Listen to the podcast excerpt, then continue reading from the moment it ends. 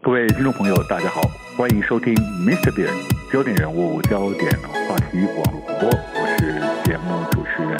我只觉得，如果饮食是这么那么大的影响的话，那我们现在到底该怎么样？有没有什么样比较建议的好的饮食方式或饮食的组组成？呃，是对肠道菌是比较好、呃，比较现健康在的。对，现在整个的趋势都在讲哦，嗯所谓的呃肠道菌，不管你是吃进来的好菌，还是你嗯哼本来就是在身体里面的好菌，它都需要一个东西叫做益生值，就是你要喂养它吃好的东西。嗯嗯那这个嗯好的东西的来源，目前都指向叫做膳食纤维，哦，就是来自饮食中的这些高纤的东西。嗯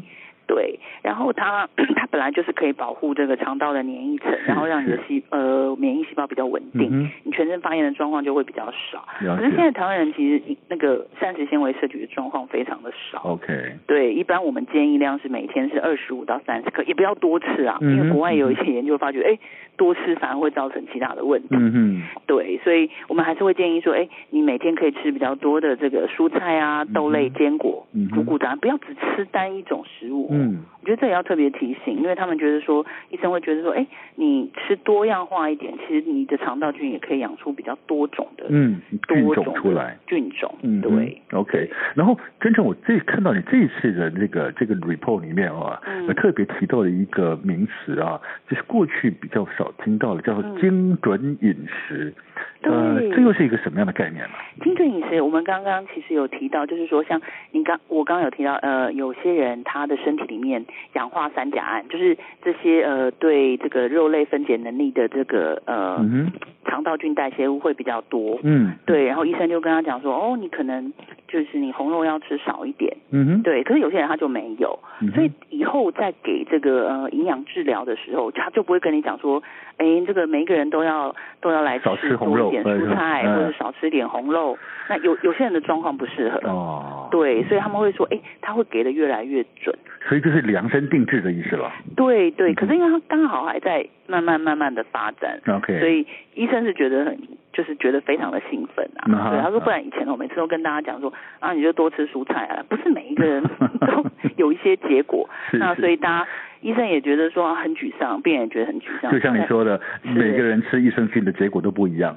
对， 对所以大家觉得有些人就会觉得益生菌没 效，其实后来发觉不是，你可能你那时候的状况并不适合，呀或是那些的菌种对你来讲。嗯，不适合。 Yeah 还有一种就是你吞下去，你把菌吞下去了，但是你没有给它足够的纤维，让它有嗯好的营养的环境，啊，你的菌种也活不了。是是是，是啊没错没错。OK，好，那这个我再请教郑成了。啊嗯那如此，在日常生活中，呃，到底我们还有什么样的方式要特别留意？在日常生活里面，我们就可以自己稍微照顾一下，维护我们自己肠道的健康呢？呃，我觉得有个东西我可以请大家试试看，嗯嗯因为现在人营养丰富啊，都嗯还蛮多的啦。嗯然后呃，有个东西叫做轻断食。哼，啊，轻断哦对，食，就每周选一两天轻断食，因为肠胃排空的时候，吼，它那个肠道它会有一个高那个周期性的高幅收缩，嗯哼嗯哼就很像那个那个呃街道大扫除一样，它会把小肠的细菌扫到通那通个清大出肠来里面去，。嗯嗯，然后你的腹部不适啊、胀气的问题跟排便习惯，就比如你的腹泻、便秘的状况就会改善。 ，OK，那你所谓的轻断食是什么样的一个时呃间比例？所谓的轻断食哦，就是在你的每一餐控制在那个热量五百卡以下， OK，对，呃，四百卡是一碗饭， ，OK，哦， 对，所 以那就是一个饭配一点点菜这样， OK，对，或者是你改喝蔬果汁，那或者是说你把两餐的时间间隔拉长，哎，其实还蛮容易的，那这样子的一餐四百，控制在四百卡，对不对？五百。嗯我五百卡，五百卡，那要维维持几餐？还哎我还是要维持几天？没有啊，它其实呃每周选到一到两天，哦，这如样果一子天可以，或者是